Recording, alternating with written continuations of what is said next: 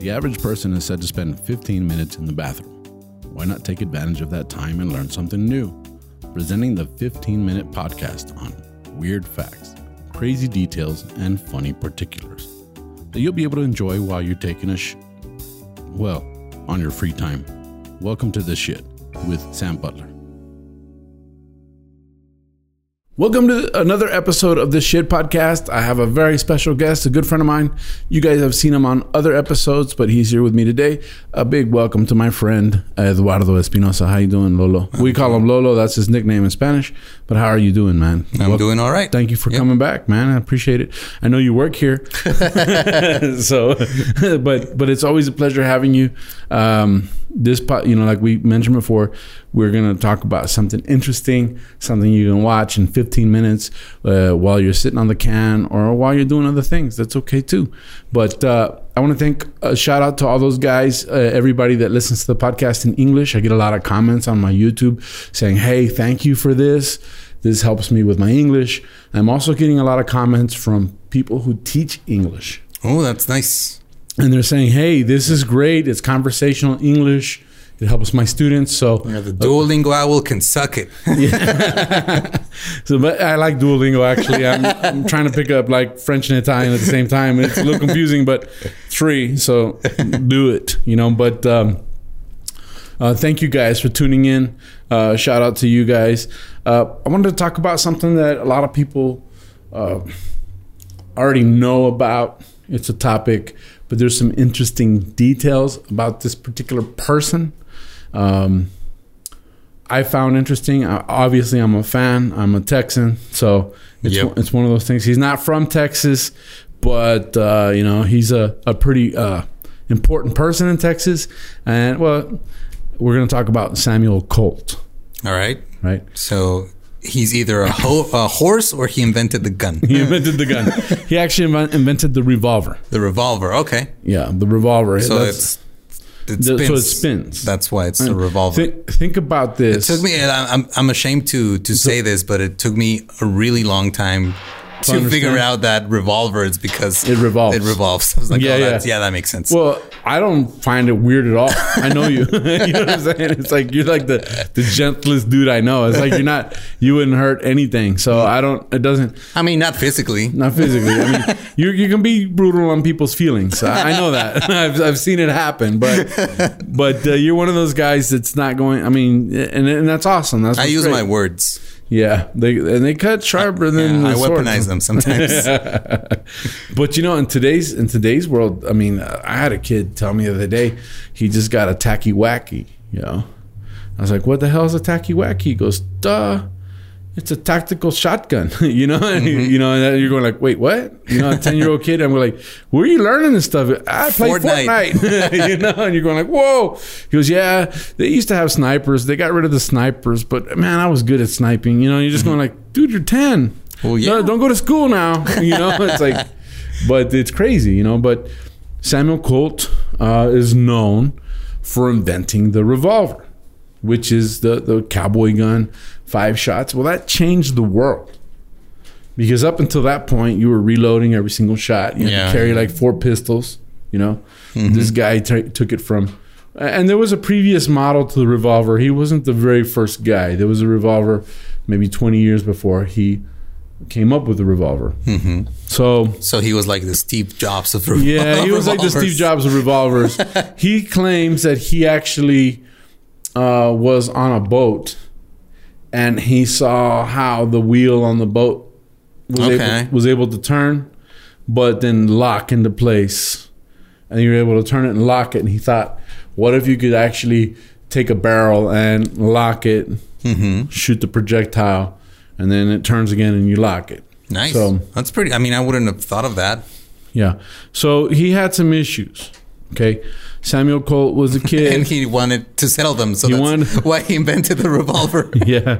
He uh some some of the I'm trying to find the deal here. Um the the the fact, but he was into pyrotechnics. Yeah, that, That makes sense. that was something that he really enjoyed, and he actually uh, this was this was kind of the reason the whole thing came about. He produced his own version of the Fourth of July fireworks. Okay. Okay. So he had a couple of things. The first thing is that he he had a pretty practical mind. The second thing is he was into pyrotechnics, right? That was something that fascinated him. And the next thing about that is that he actually uh, was a master of marketing. Okay. So that was one of the things about him. So as a teenager, he experimented with gunpowder and electricity. Those were the two things that he did. Yeah, normal childhood. Normal childhood, 1829, right? And um, while he was working in his father's textile factory in Ware, Massachusetts, he posted printed notices. Samuel Colt will blow a raft sky high on Ware Pond, July 4th, 1829. So I'd go see that. What's that? I'd go see that. yeah, Yeah. exactly. He said, so using uh, it says using wire wrapped in tarred rope to connect an underwater explosive device to an onshore detonator, the experiment worked. So he blows this raft sky high, and the article said he drenched all the spectators that were dressed nice to go watch this happen in 1829. You used to have to dress up to go see a raft thing blowing blown up. up. You had to dress up for everything, but that was the thing. It's like we're gonna go see this thing, but that was like the beginning of his experimentation. He he really experimented with uh, um, uh, wire. He was actually one of the guys that tried to pioneer wire, That's especially cool. Okay. underwater wire. So tar and rope was one of the things that he did. He he did the same thing. Uh, I think he accidentally um, blew up a school, like his schoolhouse, one of How, yeah, how American of him. You know, and yeah, I know it's right. It's like he was ahead of his time by like 200 years. but this got him in trouble. His dad got mad and he shipped him away to London. And that's when he's on this voyage that he's actually observing Oh, okay. go down. And, he, and that's when he, he took a, a, a stick and he hand carved a revolver, like his concept. When he comes back from London, he decides, I'm going to get this made. So he goes and he sees gunsmiths, and he doesn't know how to um, make it necessarily. But he gets gunsmiths, finds out how much it's going to cost to develop his product. Mm-hmm. So what does he do? He uh, the article says that he. Uh, I'm looking for the for the actual term. Um, you like raise money or something? You got yeah, he raised money, but he did it. yeah, the 1800s version of Yeah. Kickstarter. kind of uh here um he was a huckster that's what it said he was a huckster he spent three years traveling as a traveling huckster now what this is is an entertainer okay. so he would go to fairs and he'd go to carnivals right and what he would do is he would actually um uh use laughing gas and he would administer it to the audience for Mhm. to, to to the people for like money and they'd all be laughing and they had a great time Mm-hmm. and he used this money to generate enough income Yeah, because that that's uh, before it started being used as an anesthetic. That's what they did. You just Yeah. oh yeah, this thing is pretty cool. Do you want to go Yeah, get go. high and laugh a bit? I just all I could think of when I was reading this was dudes like sitting around uh, sucking the helium out of a balloon. yeah. you know, and and he made enough money with that to start his own firearms company, right? And so um, his first firearms company, he uh, he got a patent in 1836 for a re- revolver design, which improved upon the revolving flintlock already patented by Elisha Collier nearly two decades earlier. So his patent arms manufacturing company opened its doors in Paterson, New Jersey. The company saw scattered sales in Texas and Florida for the use in the Seminole Even War. back then, right? I'm telling you, it's a Texas thing. This guy was from, this, this guy was from New Hampshire, but Texas was buying. and the thing is, you have to understand that the early settlers of Texas, a lot of them were German. Uh, a lot of them came to settle the West, and they got here, and there was Comanches. There was yeah, they were like, oh, all of a sudden the people that live here don't want to see don't want us here. like, oh, yeah, they're putting up a fight. We need something. and, and and so they moved in, they settled, but it was kind of a there was a lot of open land, so it really didn't belong. Uh, I mean, there was a lot of there was a lot of Mexicans too, because technically it was still Mexico, you know. So there was a lot of people sharing the land, but it was a method of self defense, Mhm. you know. So they did good, but then he closed, you know. His his business didn't make it. There was no real war going on. He didn't really get the sales. it was the Mexican American War, that war that Me- the U.S. had with Mexico, that really boosted the the Colt sales. Okay. And it was the Texas Rangers that were like, "Thank you," because it was because of that gun that we felt like we could go all the way into Mexico. Well, yeah, and, and it's also kind of iconic. Like when you think of a revolver, Mm-hmm. you think of uh, you know cowboy hats, rangers, horses. Mm-hmm. So the the um, the revolver changed the world. Uh, he really made money off the Mexican American War, and then he also made money off of the Civil War. Right around that time, the Civil War kicked off, which was towards the end of his life. Um, the Civil War started in 1858. He died in 1862. Yeah, he got a good you know retirement package. A, it says he was worth 15 million dollars back then. Damn, that's a lot of money for Yeah. 1800s. Yeah, and of course the the classic Colt is, and we're not talking about the malt liquor, but it's, it's the Colt 45, and it wasn't uh, released till after a decade after Colt's death. So it was 1872 when the Colt, 1873, and that was the standard issue for the U.S. military. All right, so Part of his problems was that he supplied weapons for both sides of the war.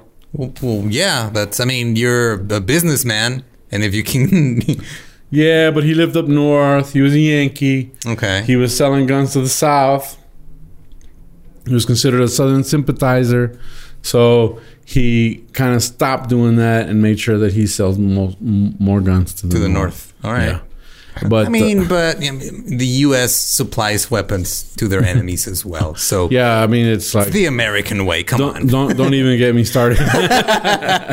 Let's talk about Benghazi. you know, it's like I'll get real right now. No, but um, one of the things about him though that was unique that a lot of people might not know is that um, this was 100 years before Henry uh, Ford. He actually adopted the assembly line. Oh, that's pretty That's cool. how All he. right. I mean, every Henry. Ever since this, this thing kind of threw me off because I had always heard that the assembly line was Henry Ford's thing, Mm-hmm. but to, But it, it's one of those things that you know there were early adoptions of it, and then uh, Henry Ford made it like on a even bigger scale. And because the car changed the, world, so much, it, ma- it was a big deal. Yeah, but I mean, it was interesting to, to think that this guy actually manufactured guns Mm-hmm. using assembly line, which uh, of course is is a world practice even to this day. You know, one of the things that he was really good about, he was really good about self promotion and marketing, like I mentioned earlier.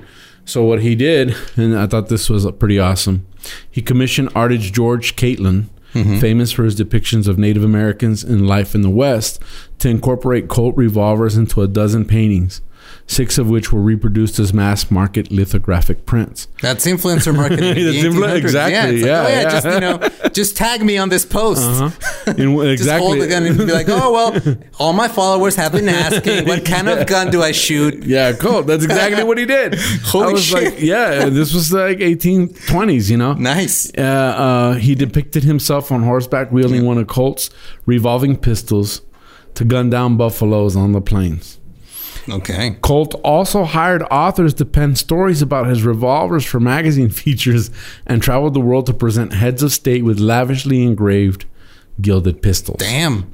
That guy was really ahead of his time. Yeah, he was right. And then get this: uh, the gifts were so were so good for his business. He presented an Ottoman sultan with a gold revolver. The Turks ordered five thousand of his pistols. Damn. Right, so he was always building his brand. Colt even trademarked his sprawling signature. So even his signature was Nice. trademarked. Holy shit. Yeah, no, Right. this guy was a marketing genius. He was a marketing genius for the 1800s. He was doing stuff that Yeah. we're doing right now on social media. You Yeah. know, uh, so I thought that was pretty amazing. Yeah, That's the Don shit, Draper right? has nothing on this guy. nothing, nothing. So uh, one of the things that is really interesting, well, a lot of the things that we talked about are, really interesting about Samuel Colt. One of the things that he's known, there's a, there's a famous saying that says that God made all men, Mm-hmm. but Samuel Colt made them equal. You know, he was a great, right, a great equalizer, and that legacy still lives on. His company still exists. That company was established. That company actually went bankrupt in 2015, but it was accepted in bankruptcy court, and it pulled itself out of bankruptcy by 2016. Cool. I believe that in 2020 it was actually sold to a Czech manufacturing company, like a Czechoslovakian, uh, not like Czechs, like, but it was a Czechoslovakian gun manufacturer. I believe it's the CZ people that bought Colt. Um, You're the gun guy. I'll take your word yeah, yeah. for it. so, so uh, the the brand lives on. It, it's ironically not American anymore. It's Czech, but it, that all happened because police departments started going more into the Smith and Wesson market, and it became a lot more more competitive. But also they went into the Glock, which uh, I am a Glock fan, and like uh, What's the difference? Like the Glock is clip loaded. yeah, um, Colt like Colt has revolvers. That was the original guns, and they still had really good revolvers. Um, there's another company called like Dan Wesson, which is also co- owned by the same company. Like a Dan Wesson revolver is like three grand, Damn. right? Uh, uh, Colt revolver is probably six to eight hundred dollars, depending on the revolver. If you get something really special, it might be a thousand, twelve hundred. Really good quality gun. Obviously, it's not what they were shooting in the 1800s, although you can still get pistols that are replicas. You can get pistols that still fire, uh, cartridges, um the Colt. But in 1911, a gun came out that is still super popular today, and it's called the 1911 Okay. right? And this gun um, uh, is is a gun that takes a magazine, you rack the, the slide, and it shoots 45 caliber bullets. Okay. Now, this gun was used in World War One, used in World War 2 and the thing about a 45 ACP round, or the round that you would fire with that, is that that's a pretty thick, big round. You can't fit that many bullets, and it's also a heavy gun. But it was still an army issue. Uh, 45 is no joke. They still talk about it in all the Mexican music, uh, La Escuadra. Just- Oh, that's okay. the gun that it is. All right. I get it. Right? That design is still good today. There's people that swear by the 1911. Colt's 1911s were great. Glock came out with a pistol that had a polymer frame. So it's super light. It's plastic Yeah. right? And when the Glock came out with a polymer frame, everybody said it wouldn't work. It was not going to be a good gun. So what Glock did is, uh, with their Glock 17, they shot a million registered rounds with a Glock 17. The Glock 17 is a nine millimeter, uh, nine by 19. Uh, which, if you're a gun guy, you know what that is. But the Glock 17 is like a legendary gun. Well, police departments love Glocks. Why? It's an Austrian design gun. That gun uh, meets the NATO specs, and you can drop it in mud, pick it up, and fire it. Cool. It's All right. like it's like a Jeep. In uh, you know, if you had to look at a, like not like the new Jeeps that are all girly and stuff, like like the 1940s Jeep that was just a, a, a tough, simple machine that was made. Well, that's a Glock cool. Right? right. And even Glocks today, like if you buy a Glock, uh, and that's, this sounds like a Glock commercial now, but if you go buy a Glock, the the the trigger is crisp, and most Glocks kind of shoot like each other. Okay. So- So, there's not not that much No, so- variation. And I, I was talking, I was on a flight, and there was an army uh, army colonel on the plane, and he was retired, but they had called him back to the Pentagon. I was flying to DC, and he goes, "I like Glock because you any Glock you pick up, it's like picking up your own gun." He says, and in combat, that might happen. You mm-hmm. might have to pick up somebody else's Glock. So I know a lot of the army guys like them, although that's not necessarily the issued gun. But the special forces guys, especially, they like Glocks. Glock 19 is like one of the most popular ones because of the size of the frame. It's like a mid-size frame. It's not as big as the 17. So all of the police departments around the world I, I see them here in Mexico. I, I uh, I'll see a cop and I'll look and you can tell by the ha- by the way the handle is, you can tell that's a Glock, right? And so you see a lot of Glocks here in Mexico right. with the cops. So just the market changed and the Colts, Market changed, the technology changed. Now there's every manufacturer makes a polymer frame, Okay. right? But Glock is like the ones that they were like had to prove themselves. So Cool. And that's what changed. That's what changed with Colt. Colt for a while when it went bankrupt, we were all like, "Ah, there's not going to be any more Colts. It's sad." But they're still around. So if you want a Colt, pick yourself up a Colt. Samuel I Cotto. mean, it's, it's not as easy here. no, not in Mexico. that's you why have we to, did- yeah, you have to smuggle one. yeah, that's why we did this episode in English. you know, shh, don't tell anybody. yeah, but it is Glock, and we could probably do a whole episode on Glock because that changed the world as well. That like they talk about certain weapons, like the AK forty seven changed the world. Mm-hmm. You know, and the Glock is one of those weapons, and of course the revolver is another one of those weapons. Um, guys thank you very much. That's the end of our podcast. Uh, we, we went over a few minutes but hopefully you're still here and you're you can still feel your legs. Yeah. but hey thank you for joining me. I know this is not like one of your subjects but i thought that you would really enjoy the geeky aspect of samuel colt. Yeah. so i appreciate that. And um, where can people find you on your social media? Uh, I'm everywhere as at Ningun Eduardo. Ningún Eduardo. I'm Tu Amigo Sam. That's T U Amigo Sam. Of course, Está Cagado Podcast on Spotify and platforms. And uh, Los Cagadienses is our Facebook page. So go ahead and uh, add us there. That's our group. That's where we talk shit. So you guys uh, can talk about the shit, you know, and we can talk shit, upload your memes. Thank you very much. That's it for this episode. We'll catch you next time.